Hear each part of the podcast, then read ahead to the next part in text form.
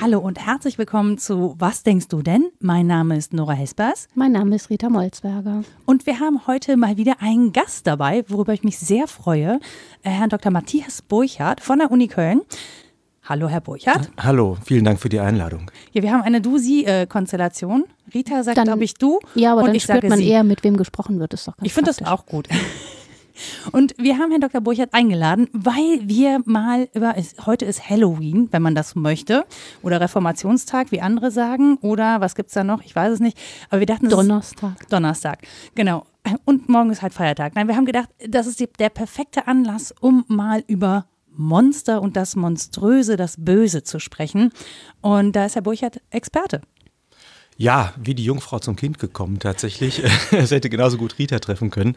Ich habe im Rahmen der Kinderuniversität mal äh, eine Veranstaltung angeboten zum Thema Monstern und äh, das, darauf wurden die Medien aufmerksam und ich sollte interviewt werden, konnte aber den Termin nicht, weil ich gerade politisch aktiv war in, in, in Sachen, äh, naja, egal. Und äh, Rita ist für mich eingesprungen tatsächlich und ich hatte gehofft, dass das sich damit für mich erledigt. Nein, nein, die substanziellen Gedanken dazu hattest nämlich du und nicht ich. Ich hatte nur ein Stoffmonster dabei, mit dem es sehr schöne Fotos gibt ähm, und habe die Kinder mal so berichten lassen darüber, was sie als monströs empfinden und so weiter. Aber der theoretische Über- und Unterbau ähm, kommt von dir und darüber wollten wir ja ganz gerne sprechen. Und der Zusammenhang ist natürlich jetzt erstmal hergestellt übers Datum, aber ja auch substanziell wichtig, glaube ich. Genau.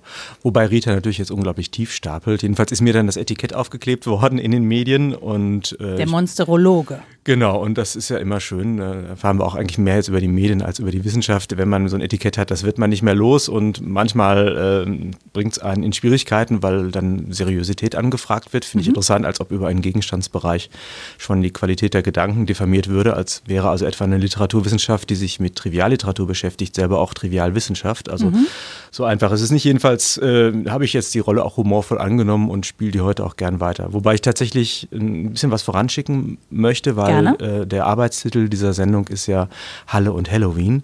Und ich habe gemerkt, ich habe sehr, sehr gern zugesagt, weil ich dieses Podcast unglaublich spannend finde. Also es ist für mich ein erregendes Projekt und gerade die beiden Protagonistinnen, also hauen mich jedes Mal wieder um. Sehr charmant. Ja, Mhm. Die beste Folge war, als du dabei warst. Ja, ja. äh, und trotzdem, so gerne ich zugesagt habe, ich bin mit ein bisschen Bauchschmerzen hergekommen, was nicht an der Personenkonstellation, sondern an der Thematik liegt, weil ich äh, in mir selber festgestellt habe, wenn ich über diese Dinge rede, da geht es dann auch um politische Einschätzungen. Inwiefern kann ich das tun, ohne dass ich bestimmte Voraussetzungen geklärt habe? Und das habe ich gerade mit Rita im Vorgespräch auch nochmal kurz andiskutiert.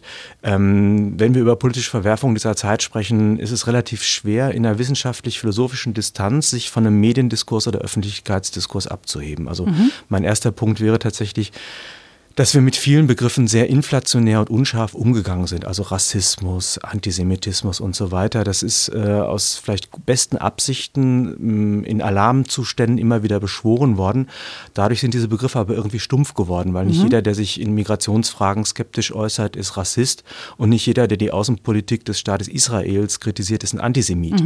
Gleichwohl gibt es Antisemitismus und Rassismus, der als solcher bezeichnet werden kann. Nur wenn ich sozusagen den Begriff so weit spanne, dass jede Form von irgendwie nicht dazu passen, was man so denkt, ähm, dann gleich mit diesem abwertenden Begriff belegt wird, haben wir ziemlich schwer, dann die Begriffe zu haben, um diese tatsächlich bedrohlichen Phänomene noch zu bezeichnen. Das ist sozusagen der erste Punkt. Aber das, was ich gerade spannend, wenn ich ja kurz einhaken darf, Ja. ähm, was ich gerade spannend fand, ist, also ich würde nicht Halle und Halloween sozusagen in einen Topf fassen, sondern einfach wirklich, also das, was in Halle passiert ist, also dieser, dieser Attentäter, da ist ja die Frage, ist das was Monströses? Also ist das etwas sehr so Gewaltvolles, dass wir es monströs nennen? Und da hatten sie gleich den Einwand, dass es vielleicht eher so in die Richtung Banalität des Bösen Ja, geht. ja. Ja, aber das finde ich ja genau, und da dachte ich so, naja, das ist ja eigentlich spannend. Was, also was empfinden wir denn heute noch als monströs, ne? Weil ich so über mich selber reflektiert habe und überlegt habe, na, wie sieht das bei mir aus? Habe ich Angst vor Monstern? Hatte ich Angst vor Monstern als Kind? Und ich muss ehrlich sagen, nee, also ich hatte nie Angst vor Monstern. Also ich habe auch keine, keine Angst gehabt vor Monstern unterm Bett, was ja viele Kinder trotzdem haben, ne? Ähm, und dann haben wir so Phänomene wie Kinderfilme, die Monster AG zum Beispiel, wo das Monster ja was Flauschiges, Kuscheliges ist, das Kinder zum Lachen bringt und ähm, die bösen Monster sehen alle eher so ungefährlich aus und knubbelig und, und gar kommen nicht. dann aber hinten rum und man spürt ihnen ihre Bosheit erst sehr spät an. Ja, Genau, ja. aber es ist irgendwie nicht so, also die, unter diesem Monströsen stelle ich mir irgendwie noch was viel Größeres, das, was man eigentlich, glaube ich, früher in so Teufel oder so. Aber ähm, das ist ja tatsächlich auch mm, die Frage, ne? wie wir das Böse und Monstrosität zusammen oder auch auseinanderdenken, weil ich glaube, dass uns auch da die Begriffe schwimmen gehen, wenn wir sie in eins packen. Und insofern täte das ganz gut, jetzt entweder ja, eine Genealogie des Monsters äh, gemeinsam zu denken oder es einzusortieren in diesen Horizont des Bösen, insofern wir das denn können. Ja. Also da denke ich, da werden wir uns jetzt gleich noch ausführlich mit beschäftigen. Es ist sehr schön, dass wir diese Differenzierung schon gleich zu Beginn machen, weil ich denke auch, dass es eine medienkritische Dimension haben muss, was wir hier machen, weil es bestimmte Formen der Aufbereitung von politischen Ereignissen gibt, die sich eher im Bereich des Narrativen bewegen und nicht des Informativen, sodass man also eine Form von Emotionalisierung, Dramatisierung, Verkürzung und dann eben auch eine Monsterifikation hat. Also wir haben da, wir werden sicherlich darauf zu sprechen kommen, immer auch sozusagen, dass wir das Abseitige immer mit dem äh, Signum des Monsters belegen und dann vielleicht auch andere Monstrositäten übersehen. Also ich glaube schon, dass der Begriff Sinn hat. Ich würde ihn gerne dann nur etwas spezifischer verwenden im ersten Kontext. Ich möchte noch, noch, eine, noch eine andere Vorbemerkung machen. Du hattest ja auch noch einen Punkt. Ähm, bevor wir dann tatsächlich äh, radikal einsteigen. Ich, eine zweite Sorge, die ich so habe, ist, was, was macht mir als Wissenschaftler das Sprechen schwer, was ich auch monströs und zeitdiagnostisch schwierig finde, ist, dass selbst hier im, im öffentlichen Raum der Universität, wo eigentlich das Argument zählen sollte, äh, sowas wie Meinungsfreiheit faktisch gegeben ist auf der gesetzlichen Ebene. Ja, also es ist in einer Demokratie gestattet, in Sachfragen verschiedene Positionen zu vertreten und es ist in der Wissenschaft sogar erwünscht, dass wir vielfältige Hypothesen miteinander ins Gespräch bringen und in den Streit. Gleichzeitig aber greifen hier auch ähm, sozusagen gesellschaftliche Sanktionsmechanismen, die bestimmte Gedanken, weil eben die Begriffe aufgeladen sind durch politische äh, Inhalte, im wissenschaftlichen Raum schwierig machen. Ich mache es mal am Beispiel Diversität oder Vielfalt oder auch das Thema der Inklusion ist als politische, politische Bewegung mit einem starken moralischen Vorzeichen versehen, was dazu führt, dass eine sachliche Auseinandersetzung auf der Faktenebene im wissenschaftlichen Raum quasi erschwert wird. Da kann ich äh, gerne empfehlen auf das Buch Die Moralfalle von Bernd Stegemann. Ich weiß nicht, ob jemand das hier in, in, in dem Kreis kennt. Das ist ein äh, Dramaturgieprofessor aus Berlin, der sich beschäftigt hat mit öffentlichen Diskursen und gezeigt hat, also er, er schreibt selber aus einer linken Position heraus, wie die Linke es sich selber sehr schwer macht, überhaupt Fragen zu formulieren, weil sie sehr kurzschlüssig äh, moralische Entscheidungen, ohne sie ethisch zu begründen, an die Stelle von rationalen Abwägungen führt. Also das sind ganz spannende Geschichten und seine These ist die, die möchte ich jetzt auch ganz kurz nur zumindest andeuten, dass eigentlich gesellschaftliche Widersprüche, also zum Beispiel, dass man ähm, sagt, also äh, Bildung soll besser werden durch Bildungsreformen und äh, die Bildungsreformen führen aber zu einer Katastrophe, weil die aber alle mit gut menschlichen Perspektiven versehen sind, also Gleichberechtigung und Einschluss der Schwachen und so weiter, darf man diese Form, Reform nicht kritisieren, ohne als Unmensch zu gelten. Und das ist interessanterweise jetzt etwas, was ich als Philosoph logisch auflösen würde und fragen würde, wo liegt die Wahrheit? In der Gesellschaft entsteht daraus aber so eine Zone von Unsicherheit und Verstörung, die Menschen dazu bringt, ihren eigenen Gefühlen zu misstrauen und das zu artikulieren, was sie eigentlich meinen. Und auch das macht es jetzt schwer, weil wir uns ja hier an der Schnittstelle von, von Wissenschaft, Philosophie und Journalismus befinden. Ähm, einfach mal Gedanken unbefangen zu äußern. Also die Rolle der Philosophie ist ja auch mal das Erproben und das Durchspielen von Varianten und auch ein ungeschütztes Reden in, in einem Zusammenhang, wo ich nicht gleich befürchten muss, dass eine, eine moralistische oder politische Sanktion erfolgt, im Hinblick auf Punkte, die ich, äh, die ich kritisch reflektieren möchte. Wobei ich ehrlich gesagt sagen muss, also die Frage ist, ob man ja wirklich alles in die Öffentlichkeit stellen muss, was man denkt und was Ja, ich man spreche sagt, jetzt über ne? unsere Situation jetzt. Genau, das ist ja eine richtig. öffentliche Situation. Jetzt ist es eine öffentliche Situation, aber man würde ja trotz allem ja abwägen. Ne? Also wir formulieren ja grundsätzlich in der Öffentlichkeit andere Gedanken als die, die wir uns sozusagen im Privaten machen oder in geschützten Räumen. Also jeder von uns hat, glaube ich, so eine Art Selbstzensur in sich, weil wenn nicht, wissen wir alle, dass es irgendwie schwierig wird und kompliziert. Also es ist, äh, äh, ich also es ist zumindest bei mir so, wenn ich nach außen kommuniziere, ähm, versuche ich wesentlich differenzierter zu sein als im persönlichen Gespräch, wo, wo ich dann auch einfach mal direkt was raushaue oder zuspitze, was viel provokativer ist häufig, als ich das hier im Podcast mache, weshalb ich häufig kritisiert werde, dass ich so äh, weichgespült hier rede, weil ich das Ha. im echten Leben ganz anders handhabe. Also es ist ja die Unterscheidung zwischen Öffentlichkeit und Privatheit auch eine, die das Sprechen nicht nur rahmt, sondern auch bestimmt. Und jetzt haben wir so eine nicht Fisch, nicht Fleisch-Situation hier. Wir treffen uns ja schon und sprechen und verfertigen unsere Gedanken beim Sprechen. Das macht es zu einer eher privaten Sache, glaube ich. Das ist was, was man eher im Privaten tut miteinander und das ist auch das, was Menschen dann im Podcast hören und nicht in Radiobeiträgen, unter mhm. anderem, weil wir Zeit haben. Und bei diesem Verfertigen, also im Prozess, kann man sich ja auch mal selbst überholen. Ja, ja. was sagen, was man vielleicht erst noch nicht gedacht hat oder auch am Ende anderer Meinung sein, wenn es dann überhaupt um Meinungen geht. Ne? Mhm. Ne? Oder hin und wieder ein Argument auffinden, das man so selber noch nicht gedacht hat. Und das macht es, glaube ich, so schwierig, dass wir uns kaum trauen, diesen eher privaten Denkstil als einen öffentlichen zu etablieren. Dabei dürfte er das durchaus sein, meiner Meinung nach. Also das Verfertigen eines Gedankens ähm, darf ja etwas sein, an dem Öffentlichkeit teilnimmt, sollte sogar. Ich möchte nochmal an äh, Friedrich Schleiermacher erinnern, der seine Vorlesung ja alle ohne Manuskript gehalten ja. hat und tatsächlich die Gedanken in der Vorlesung selber entfaltet hat. Nicht, weil er schlampig war und so faul sich vorzubereiten, sondern weil er sich davon versprach, dass die Nachvollziehbarkeit über die, äh, die, das Offenlegen der Entstehung viel größer ist, als wenn er Ergebnisse präsentiert. Ich möchte auch diese Unterscheidung von privat und öffentlich jetzt ein bisschen in Frage Frage stellen, weil ja auch wissenschaftlich per se ein, ein öffentliches Geschehen ist. Das ist mhm. ja diese Elfenbein-Metapher ja, stimmt ja überhaupt nicht, sondern Wissenschaft publiziert immer alles das, was sie tut. Was sie tatsächlich ein bisschen zurückhält, sind die, die, die Entstehungsbedingungen, weil da natürlich auch äh, unnötige Angreifbarkeiten entstehen. Das ist mir ein wichtiger Punkt, aber vielleicht einen anderen Schlenker, weil wir dürfen ja ein bisschen frei äh, hier auch äh, in andere Richtungen denken. Natürlich. Ich fand Ihren Punkt trotzdem sehr, sehr wichtig, äh, wenn ich das im Hinblick auf den Umgang mit digitalen und sozialen Medien mir ansehe, mhm. dass äh, sowas wie Selbstzensur klingt so ein bisschen nach äh, Unterwerfung. Ich glaube, es gibt auch etwas, dass ich einen Gedanke, wenn ich ihn vor einem anderen Menschen entfalte, bricht in dessen Erwartungshaltung und dessen Verständnishorizont, sodass ich aus Gründen der Höflichkeit, des Verständnisses und des Zugehens eigentlich anders spreche, als ich es monologisch und privat mhm. täte, aber nicht zwangsläufig schlechter, sondern mir tut es gut, meine Gedanken am anderen zu prüfen, aber nur in dem Zusammenhang, wenn ich nicht sanktioniert werde in dem, was ich tue, sondern wenn der mir genau das Vertrauen zugesteht, mich frei zu entfalten. Und das ist der dritte und letzte Punkt meiner Vorbemerkung, und dann können wir loslegen.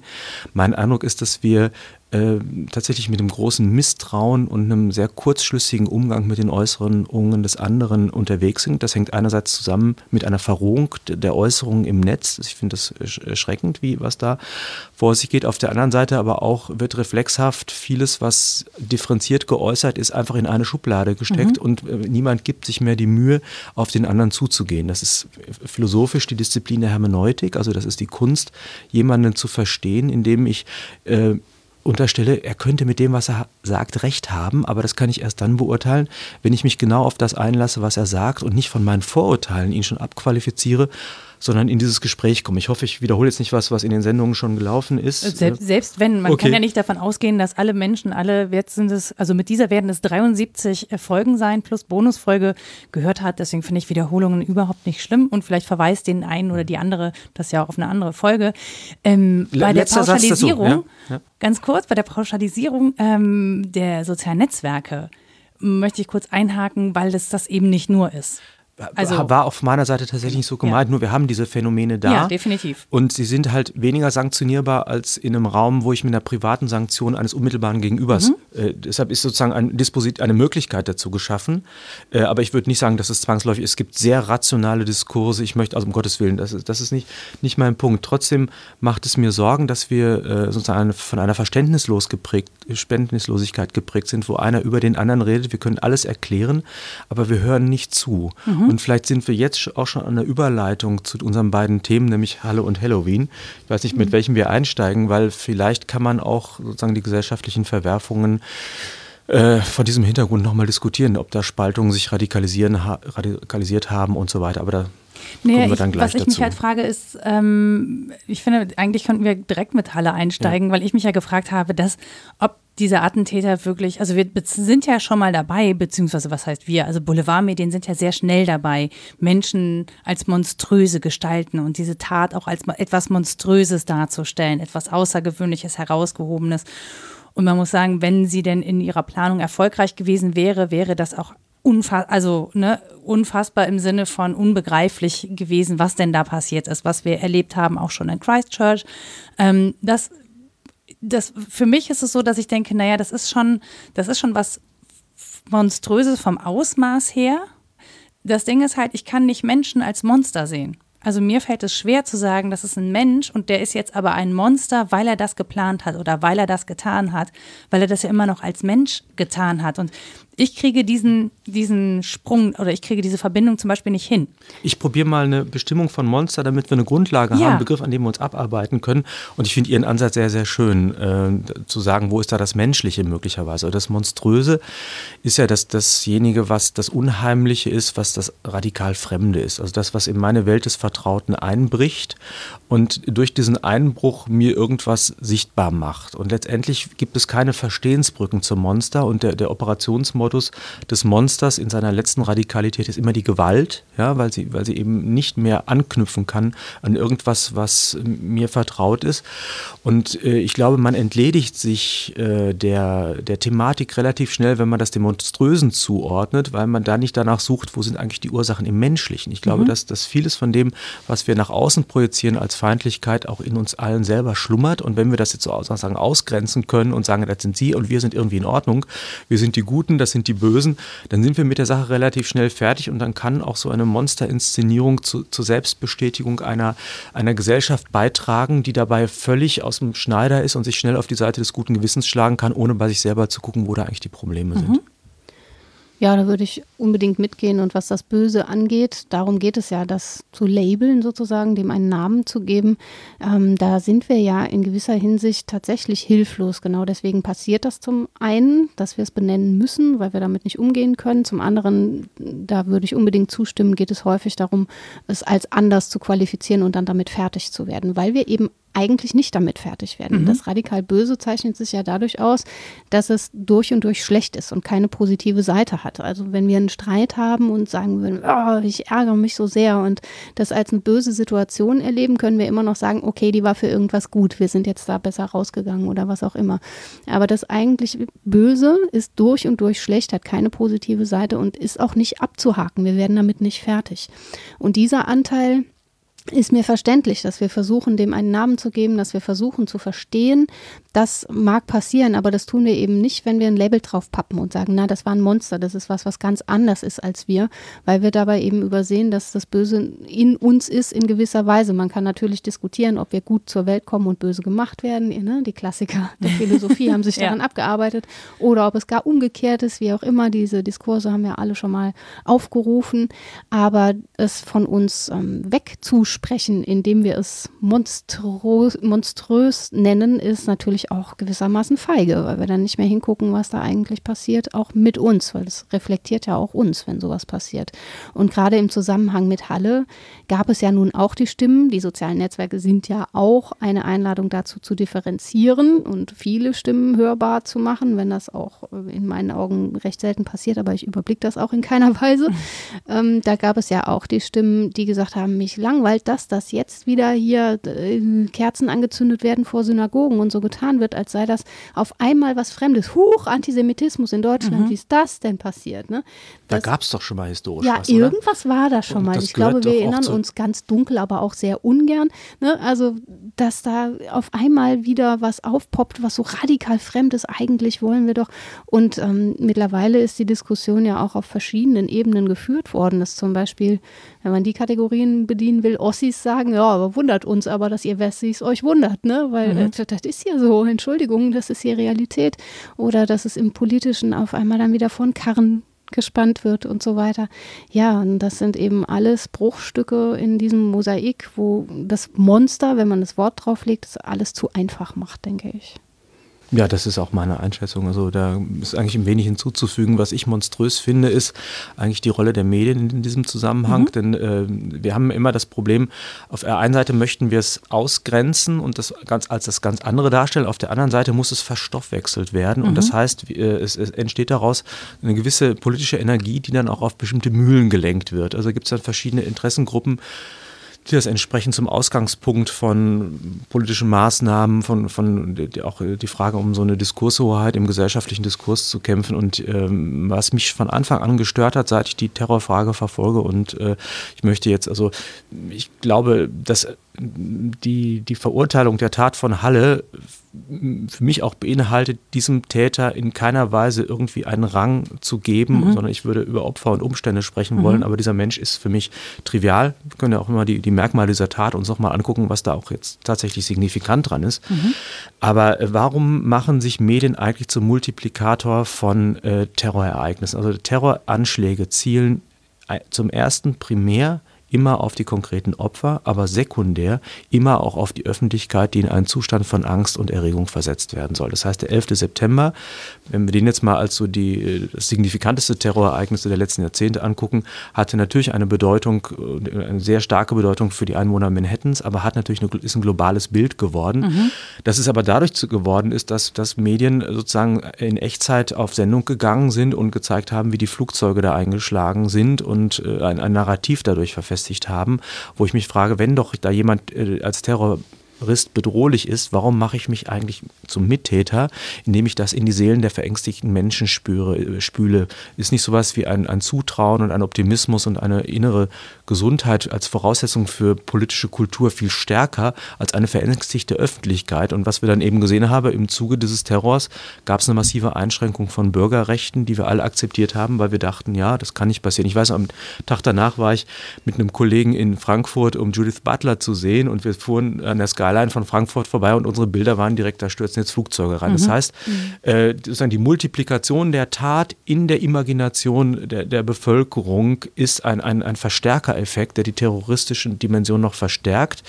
Und das Verrückte ist, wir sind ja über Motivlagen eigentlich gar nicht so richtig im Bilde und äh, sind, was zurückbleibt, ist das große Verstörungsmerkmal. Und das, das macht mir mindestens genauso Angst wie die Konstellation, die jetzt konkret vor Ort war. Ja, das Gemeine ist ja, dass es uns an einem Punkt kriegt, wo wir verstehen wollen. Und mhm. das Gefühl haben, wir können es wahrscheinlich nicht verstehen, es ist zu groß, zu anders, dann doch, in den Dimensionen oder was. Und wir, wir sind, ringen da um Begriffe und auch um Gründe und dann poppen auch diese Verschwörungstheorien wieder von allen Seiten auf, ne, die das erklären sollen, was da eigentlich passiert ist. Zumal die öffentlichen Erklärungen ja so lückenhaft sind, ja. dass sie den Spielraum gerade zu einer Einladung für Verschwörungstheorie ja. aussprechen.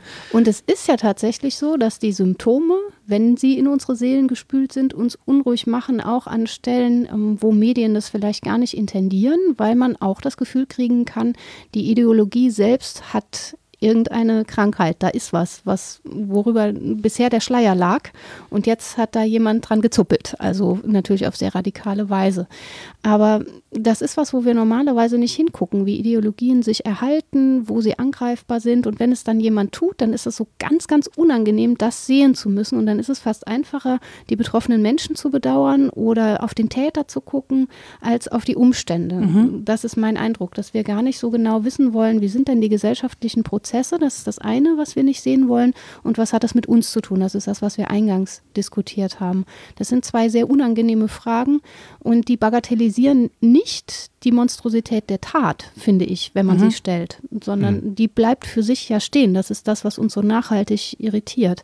Aber die muss man eben auch stellen, diese zwei Fragen. Und ja, Slavoj Žižek hat das gemacht mit dem Beispiel des Narzissmus. Ich sage jetzt nicht Nationalsozialismus, sondern Narzissmus und sagte, was da eigentlich ähm, zugrunde lag, war so ein ganz idiotisches, doofes Gemeinschaftsgefühl, das da genossen wurde. Also der Genuss daran, dass man gemeinschaftlich sein wollte. Und da guckt man dann zu wenig drauf, was die, das Symptom, also er hat sozusagen äh, die Ideologie auf die Couch gelegt mit Freud und dann versucht rauszufinden, was dieses Symptom ist. Und ob man zustimmt oder nicht, dass es das gewesen sei, ist da ja was dran. Ne? Angesichts ähm, dieser großen, monströsen Ereignisse zu fragen, wo ist denn das Krankhafte daran genau? Mhm. Ist es oh, da, wo die Medien das zuschreiben oder ist es Zizek vielleicht hatte ich auch tatsächlich in meiner Vorbereitung ah, ja, okay. mehrfach im Kopf. Ja, also ich, ich, das Interessante ist ja, dass wir im, im Zuge des, äh, der Bewältigung oder der, auch der Aufarbeitung des Nationalsozialismus sowas wie Gemeinschaft als Urproblem betrachtet haben und auch Bezugnahmen auf äh, sowas wie historische Identifikationsangebote und so weiter und so weiter. Und äh, ich denke, so wichtig die Aufarbeitung äh, des Nationalsozialismus war, so wichtig ist auch die Aufarbeitung der Aufarbeitung, weil dann nämlich elementar menschliche Bedürfnisse zwangsläufig mit einem faschistoiden Vorzeichen versehen wurden, wobei eben Zizek dann eben, Entschuldigung, ja, ja, nee, willst machen? Nein, bitte. Ja, weil Zizek ja dann auch sagt, seine Lebensform zu verteidigen ist gerade nicht faschistisch oder protofaschistisch. Genau. Das ja. finde ich die, nämlich die schöne Pointe bei ihm. Um das mal jetzt klarzustellen, also was die Nationalsozialisten richtig erkannt haben, dass hier Defizite im Raum standen. Genau. Und sie haben eben Attrappen, ideologische Attrappen angeboten, nicht um tatsächlich die Bedürfnisse zu befriedigen, sondern eine politische Leitung zu übernehmen, indem sie Köder ausgeworfen haben in eine Sphäre, wo tatsächlich ein Hunger bestand, mhm. weil der sozusagen ungestillt geblieben ist, um dann natürlich ihre eigene Ideologie dadurch zu befeuern. Denn Nationalsozialismus war natürlich nicht Gemeinschaft, also sowas wie ein Führerprinzip, ja, genau. eine, ja. eine Inszenierung von, von Massenveranstaltungen. Die mhm. Masse ist keine Gemeinschaft, sondern das ist die, die, die Summierung von, von, von Partikeln und Atomen, die gerade nicht eigene äh, Solidarbeziehungen auf, zueinander aufbauen sollen. Auch übrigens Familie wurde ja sozusagen als faschistisch dargestellt. Man weiß genau, dass die Familie als Ideologisierungsinstanz missbraucht wurde, dass die Mutter die Rolle der ersten Fremderzieherin äh, aufgedrückt bekommen hat, zumindest nach der, nach der Ideologie, die da herrschte. Es gibt also äh, schöne pädagogische Bücher, wo gesagt wird, die Mutter soll also mit Kernseife den Kindesgeruch abwaschen, damit sie gar nicht in eine liebevolle, ah. ja, in eine liebevolle Resonanz kommt. Oder sie soll das Kind schreien lassen, um es, um ja. es zu stärken. Und all diese Elemente unterbinden ja ausgerechnet Gemeinschaft. Und ich denke, das wären die entscheidenden Fragen. Ich würde tatsächlich. Ja, ja, und auch wie wir dann diese Begriffe wieder ins Spiel bringen können, denn das war ja dein Punkt eingangs auch. Warum ja. können wir jetzt dann nicht mehr Gemeinschaft und Familie sagen, ohne all das auch im Missverstandenen mitzuvollziehen. Das macht es so schwierig, diese Begriffe noch zu benutzen. Und die müssen wir, glaube ich, trotzdem ja richtig in Stellung bringen, um sie nicht zu verlieren. Aber was ich daran eben auch spannend fand, wo wir eben von der Aufarbeitung der Aufarbeitung sprachen, ähm, wie krass die Anfeindungen zum Beispiel gegen Hannah Arendt waren, als sie von der Banalität ja, des ja. Bösen sprach ja. und eben nicht von der Monstrosität. Also sagte, naja, es ist eigentlich der Schreibtischtäter, der das ermöglicht hat und nicht das böse Monster im Menschen und es damit ja wirklich in jedem von uns verortet hat, weil jeder von uns theoretisch dieser Schreibtischtäter sein könnte, wenn er denn nicht sozusagen seinen moralischen Überzeugungen folgt äh, und dagegen, sich dagegen stellt oder dem entgegen handelt.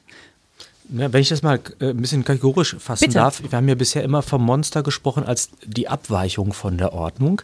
Die Banalität des Bösen äh, ist sozusagen das zugehören zur Ordnung, mhm. die aber selbst monströse Ausmaße angenommen hat. Ja. Das ist ja dieser, das Eichmann-Zeitalter, ähm, das ist ja das Verrückte, da zitiere ich immer wieder gerne auch Günther Anders, der ja auch mal Ehemann von Hannah Arendt war, der einen Brief geschrieben hat an Klaus Eichmann, den Sohn von Adolf Eichmann, ein wirklich berührendes Dokument, was ich wirklich jedem ans Herz legen möchte und was ich finde, was in jedes Seminar über politische Bildung gehört. Und er versucht dem, dem jungen Mann oder dem Sohn ein Angebot zu machen, indem er sagt, wir sind alle Eichmann-Söhne, weil wir diesem, dieser Ordnung entstammen und das Eichmann-Zeitalter ist mit 1945 nicht vorbei, sondern wir leben weiter in monströsen äh, Kategorien von Gesellschaft, weil wir nämlich durch das bloße Mittun an unserer Lebensform uns schuldig machen an Dingen, die wir äh, eigentlich nicht verantworten können. Und äh, da gibt es dann wirklich ein eine Perspektive, wo er sagt, möglicherweise ist das, ist, äh, das Nazi-Zeitalter eigentlich nur ein böses Vorspiel gewesen. Vielleicht kommt eine Zeit, wo wir Menschen als bloßes Material betrachten und so weiter. Das ist geradezu prophetisch. Ich wollte gerade sagen, ich kriege gerade so ein bisschen so. Uah. Ja, nee, aber es ist ja, es wird einem komisch absolut ja. lesenswert und ich denke, ähm, das ist etwas, was auch sozusagen, wenn wir sagen, dass das Ganze ist unvergleichlich, ist es, ist es äh, ein guter, guter Weg, sozusagen die Relativierung dieser, dieser Schuld oder dieser Verantwortung auch zu zeigen. Mhm. Aber nur wenn ich vergleiche, kann ich auch aus dieser Zeit lernen und faschistoide Tendenzen aufweisen in Zeiten,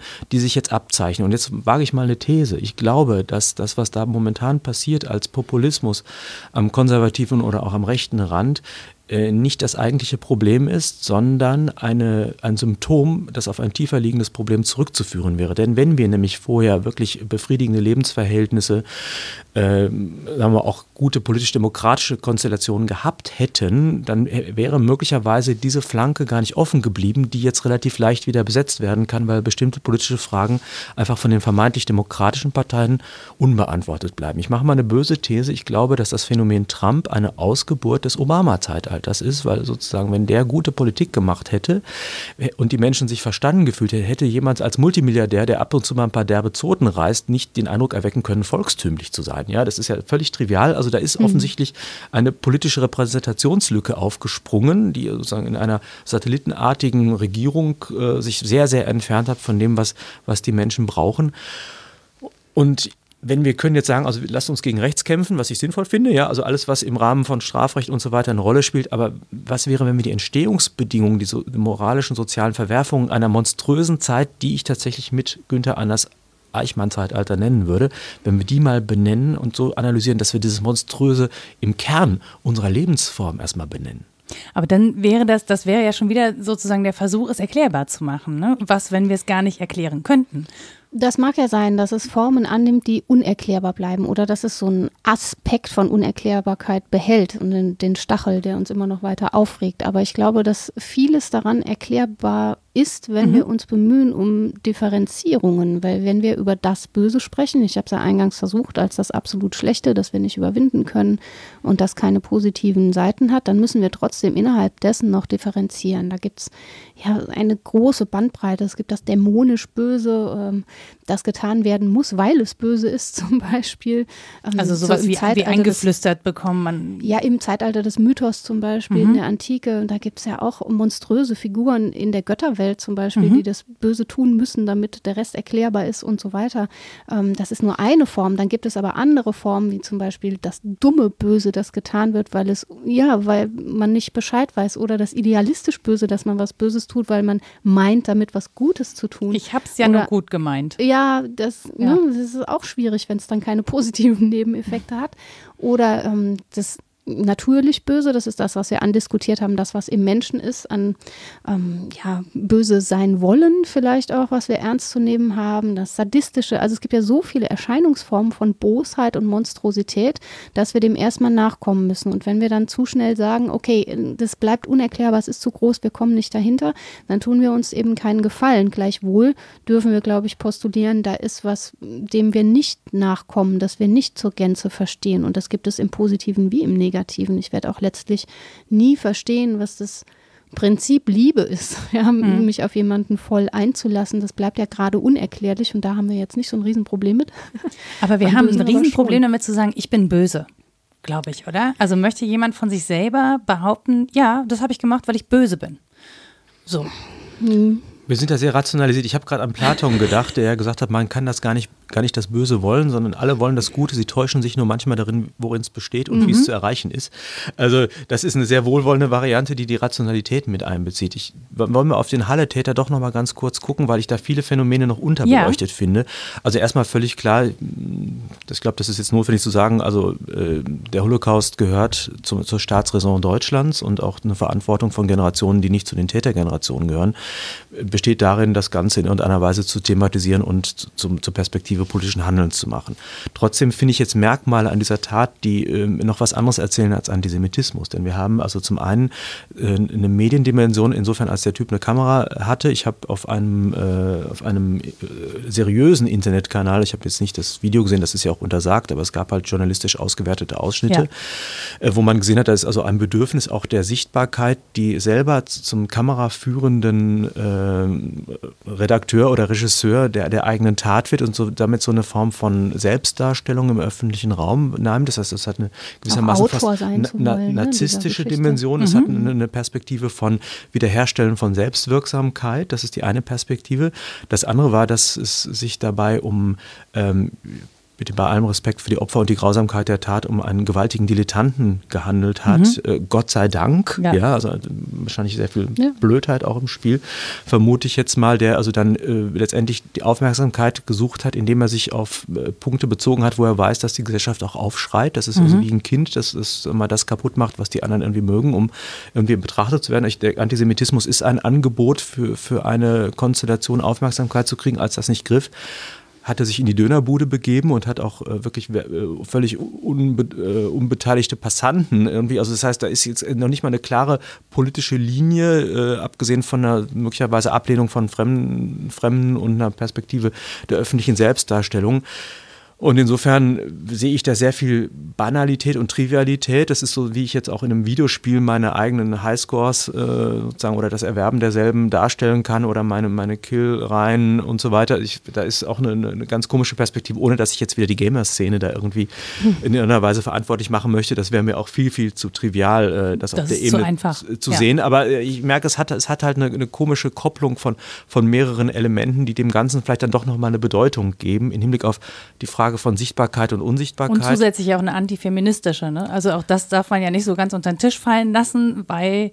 War das, da, da bin ich nicht, äh, ja. da weiß ich nicht, also, also es war klar, der hat, der hat also eine Frau getötet, weil sie eine Frau war. das, also in seinem, in seinem Manifest, auch da muss man ja aufpassen, wie man diese Erklärungen, die diese Person von sich gibt, überhaupt einordnet und wahrnimmt. Aber auch da wurden, das wurde genauso thematisiert. Und äh, dem zugrunde liegt einfach eine, ein unglaublicher Hass, würde ich sagen. Also eine unglaubliche, ein gewaltvoller Hass. Und dann richtet wenn es das eine nicht sein kann, dann ist es halt das andere. Also man sucht sich so, man hat einfach mehrere ähm, Hassobjekte, an denen man sich dann ausleben kann. Und da wird's, also das klingt total schlimm, aber da wird's halt wahllos. Und dann. Aber das wäre ja logisch, ja. dass es wahllos wird. Wenn wir dieser These folgen, dass es da um eine große Lehrgelassenheit geht, auch politischer Natur, aber nicht nur, sondern um unbeantwortete Bedürfnisse Meinetwegen auch von Frauen natürlich, ne? von der Mutter nicht zuletzt, wenn man das psychoanalytisch betrachten will, weiß ich nicht. Kann Wollen ich wir den nicht. Vater bitte nicht aus der Verantwortung natürlich. nehmen? Ja. Ich lache auch gerade über mich selbst, weil ich da auf dem Feld unterwegs bin, das ich überhaupt nicht kenne. Aber wenn es um Lehrgelassenheiten geht, ja, ähm, egal ob individueller oder eben überindividueller Natur, dann wäre es ja spannend, dahin zu gucken und nicht zu fragen, was hat jetzt diesen einen Menschen motiviert, ist auch spannend, aber was sind die Bedingungen der Möglichkeit von solchen Lehrgelassenheiten? Warum mhm. passiert das und warum passiert es immer wieder? Und ich glaube, dass wir da einen großen Bogen schlagen können, weiß ich nicht, ob das jetzt ein, ein zu gewaltvoller Umweg ist, aber wenn ich an Halloween denke, dann sehe ich auch so eine Art Lehrgelassenheit mhm. im Konsum ja, im konsumatorischen Aufarbeiten von etwas, was mal mehr als Konsum und Feiern war. Ich weiß, das klingt jetzt sehr konservativ, aber ich kann mit Halloween nichts anfangen, weil für mich morgen Allerheiligen ist und heute Reformationstag. So. Und dann steht das irgendwie so, Entschuldigung, aber es steht dazwischen und ist eine Art, ähm, Kinder loszuschicken und feiern zu lassen. Völlig okay, der Kölner verkleidet sich ja gerne, ne? Das, das kann man auch gerne machen. Äh, ich habe auch nichts gegen Kürbisse und so, aber die sagen mir nichts und ich weiß nicht, mich, mich lässt das dann in gewisser Weise leer. Also ich habe das gelernt in den letzten Jahren, dass das irgendwie wichtig ist und dass man Süßigkeiten vorher einkaufen muss, weil man sonst enttäuschte Kinder vor sich hat. Aber für mich ist das so eine ganz kleine Leergelassenheit, die immer weiter Raum greift, dass uns jetzt nicht oktroyiert wird, aber nahegelegt wird, wir sollten in dieser Weise feiern. Und das ist natürlich fröhlicher, als alle Heiligen im kalten Nebel irgendwo an einem Familiengrab zu stehen von meinem entfernten Onkel, der mir nichts gesagt hat. Aber für mich gehört das zu meinen Kindheitserinnerungen auch gerade in seiner Fremdheit in der Erfahrung. Dass da Tod ist, dass da Familie ist, die ich nicht besonders mag, dass da Westerwald ist, der kalt ist und ungemütlich. Und das hat mich auf andere Weise verstört. Das hatte irgendwie anderen Inhalt. Tut mir leid. Das ich fand den Übergang großartig, Rita, äh, weil das genau auch mein Unbehagen war. Ich bin also auch jetzt Spielverderber und Leergelassenheit ist eigentlich der beste Ausdruck. Wenn man die Genese dieses Festes anguckt, ich als Protestant bin jetzt tatsächlich eher beim Reformationstag und ich finde, das hat ein bisschen was von ja, chinesischer Kulturrevolution. Ich habe mal ein Seminar gemacht, das hieß Zukunft ohne Herkunft und es ging darum, dass eigentlich unsere äh, Geschichte in allen Ambivalenzen äh, immer auch noch ein Teil unserer Gegenwart ausmacht. Wir sind immer auch das, wo, zu, dem wir geworden sind, selbst wenn wir da uns nicht mehr positiv zu verhalten. Also äh, selbst wenn ich jetzt nichts mit, mit, mit Luther zu tun habe, profitiere ich von der, äh, der Stärkung der deutschen Sprache, von der Bibelübersetzung, von der Bildungsperspektive, die sich daraus ergab, dass plötzlich Menschen befähigt werden sollten, nicht das zu glauben, was von der Kanzel gesagt wurde, sondern was sie sich selber erschließen im Umgang von Gott. Also da sind die Wurzeln der Aufklärung gelegt worden und es ist schön daran zu erinnern, auch wenn ich jetzt kein affirmatives Verhältnis zur Religion oder einer bestimmten Person habe. Und was die äh, kommunistischen Chinesen gemacht haben, ist, dass sie traditionelle ähm, Volksfeste und Feiertage ersetzt haben durch kreierte, künstliche, sozusagen ideologisierte Passagen von, äh, von Ritualen, die sie den Menschen als, als sozusagen kulturelles Kaugummi angeboten haben. Und Konnten wir, Katholiken auch schon immer ganz gut. Das, das, wollte, das wollte ich sagen. Das wollte, das wollte ich sagen. Also ja. Also jede Form von etablierter, von etabliertem Ritus hat eine blutige Geschichte. Ja, das hat uns genau. Nietzsche gezeigt. Mhm. Und trotzdem aber ähm, ist es etwas anderes, ähm, wenn ich das aus einer aus der ökonomistischen Perspektive einer nihilistischen Kultur heraus mache oder indem ich einen Sinngehalt gegen den anderen sage. Das ist, scheint mir ein ganz wichtiger Punkt zu sein, denn äh, dieses Halloween-Fest kannte ich als Jugendlicher Jugendlicher nicht. Ich habe mir mal so, ich habe sehr viel äh, Gruselbilder gelesen aus Interesse an dem Bösen. Da gab es so einen Roman Halloween, da zog also jemand irgendwie durch die Gegend und steckte Rasierklingen in Bonbons, die die Kinder dann gegessen haben, um sich zu hm. rächen. Ich fand es ganz schrecklich, aber ich habe den Ritus nicht verstanden, weil ich nicht wusste, diese ganzen kulturellen Selbstverständlichkeiten waren für mich nicht präsent. Das Halloween-Fest hat natürlich äh, Ich wollte keltische sagen, Wurzeln. da komme ich mal mit der Ja, heidnischen Perspektive. Genau. Und los geht's. Ja, bitte. Naja, Halloween ist All Hallows Eve, Ja, ja, das ist genau. ja so ähnlich. Das ist Heiligen aber. Allerheiligen, das ist christlich. Genau, ja, aber das, davor war eben tatsächlich um diese Zeit ein heidnisches Fest, bei dem auch die Genau. Tür zur Totenwelt geöffnet wurde. Also das war der Abend, an dem man sozusagen mit den, äh, oder da, in dem die Tür ins Totenreich geöffnet war, ne, an dem man Kontakt zu den Toten, zu den Ahnen, zu den Verstorbenen aufnehmen konnte. Ähm, und da uns ja Tod auch als etwas sehr Fremdes, also jeder, der lebt, ist halt nicht tot, ja. Also, wenn ich tot bin, lebe ich nicht mehr. Das ist halt, irgendwie geht beides gleichzeitig. Könnte man Sterben ist so ein fieser Ja. Umgang, ja. Ja, ja, so, ich meine jetzt so physisch tot ist Ja. halt erstmal Nein, nein, schon klar. Ende der phys- physischen, des physischen Daseins, ob man da jetzt irgendwie drüber hinaus noch diskutiert. Ähm, aber beide Zustände gleichzeitig, äh, außer in transzendentaler Meditation vielleicht irgendwie schwierig. Willen. Ähm, aber was ja an Halloween gemacht wird, ist ja sozusagen das Böse zugänglich machen, indem man sich darüber lustig macht, so ein bisschen. Ne? Also ich gehe zum Beispiel als irgendein Massenmörder. So, an der Stelle bin ich ja nicht gefährlich, sondern ich impersonifiziere. Nein, ich, ich bin auf jeden Fall diese Person des Das ist eine Massenmörders. Form von Parodieren. Genau, ich. parodiere den, ne? ich, ich auf einer Party und so, äh, ich bin Freddy Krueger ähm, oder wer auch immer, Shining, was es da nicht alles gibt. Also ich bin sozusagen für einen Abend das Böse und ziehe mir das so an, aber ich kann das eben auch wieder ausziehen und ablegen. Und ich finde, da hat Halloween schon was, also mal davon abgesehen von dieser ganzen äh. Kommerzkacke, die da dran hängt. Aber das ist was, wo ich sage, das kann ich schon verstehen. Weil das ist so das Böse, was ich mir für einen Abend, auch den Grusel und den Horror, wir suchen ja auch schon so ein bisschen danach. Ne? Es gibt Menschen, die haben Freude am Gruseln. Ich gehöre nicht dazu. Ich fange mal an zu weinen oder muss weggucken. Das funktioniert bei mir leider überhaupt nicht. Das ist ganz furchtbar. Ich kann weder Horrorfilme gucken, Kriegsfilme auch nicht. Also Stehe ich auch nicht drauf. kann wirklich, Zu real. ja, auch Thriller, die zu spannend sind, das ist alles nicht, äh, Nein, nicht ich mein glaube, ich, worüber ich gesprochen habe, war, was du Konsumkacke daran genannt hast. Ne? Den Rest, der ist mir völlig nachvollziehbar und es wäre schön, wenn es als solches, dann wäre es auch genau der richtige Vorabend, wo sich etwas öffnet darauf hin, dass man dann nachher das Gedenken feiert. Meinetwegen, da habe ich überhaupt nichts gegen. Ich erlebe es halt nicht so. Ja, und ich versuche nochmal dieses Moment der Leergelassenheit zu betonen, um dann auch tatsächlich die Würdigung, äh, die finde ich völlig überzeugend. Das ist Ja, gar nicht der Punkt. auch. Aber ähm, es ist eigentlich auch ein keltisches Fest. Ja? Das, das heißt, äh, Halloween ist dann schon sozusagen die christliche Zuordnung.